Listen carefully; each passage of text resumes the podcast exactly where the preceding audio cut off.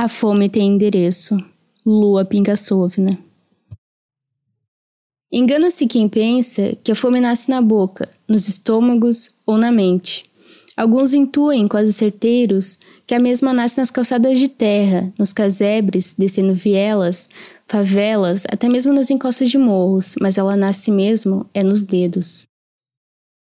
Nos subúrbios dos vácuos estomacais, constringem-se as dores da miséria, cravadas em quem leva a vida repetindo diariamente aos filhos, em meio ao afago das mãos, um lastimável e doloroso dorme que passa, ao urgir da fome, sendo palavras suficientes apenas para encher os ouvidos, mas jamais abrandar a dor do jejum imposto.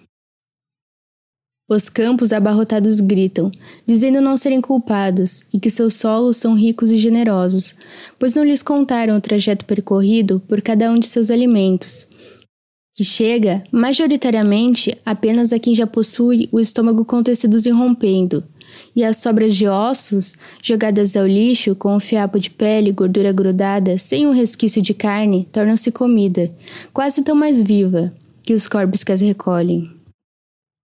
Nas mãos portando canetas, a fome passa pelas unhas, circunda as páginas inertes e mesmo assim rasura vidas.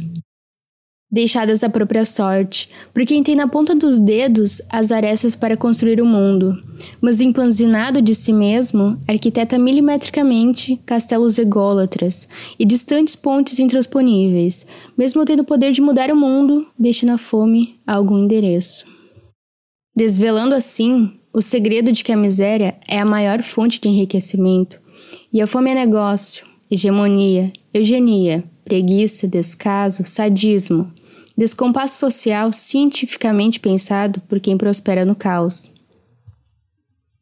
Enquanto eu sigo tecendo poesias para almas alimentar, nos mais altos escalões soberbos há inúmeros empanturrados, sem nunca atingir a saciedade moral de entender que em muitas casas o prato vazio é o principal.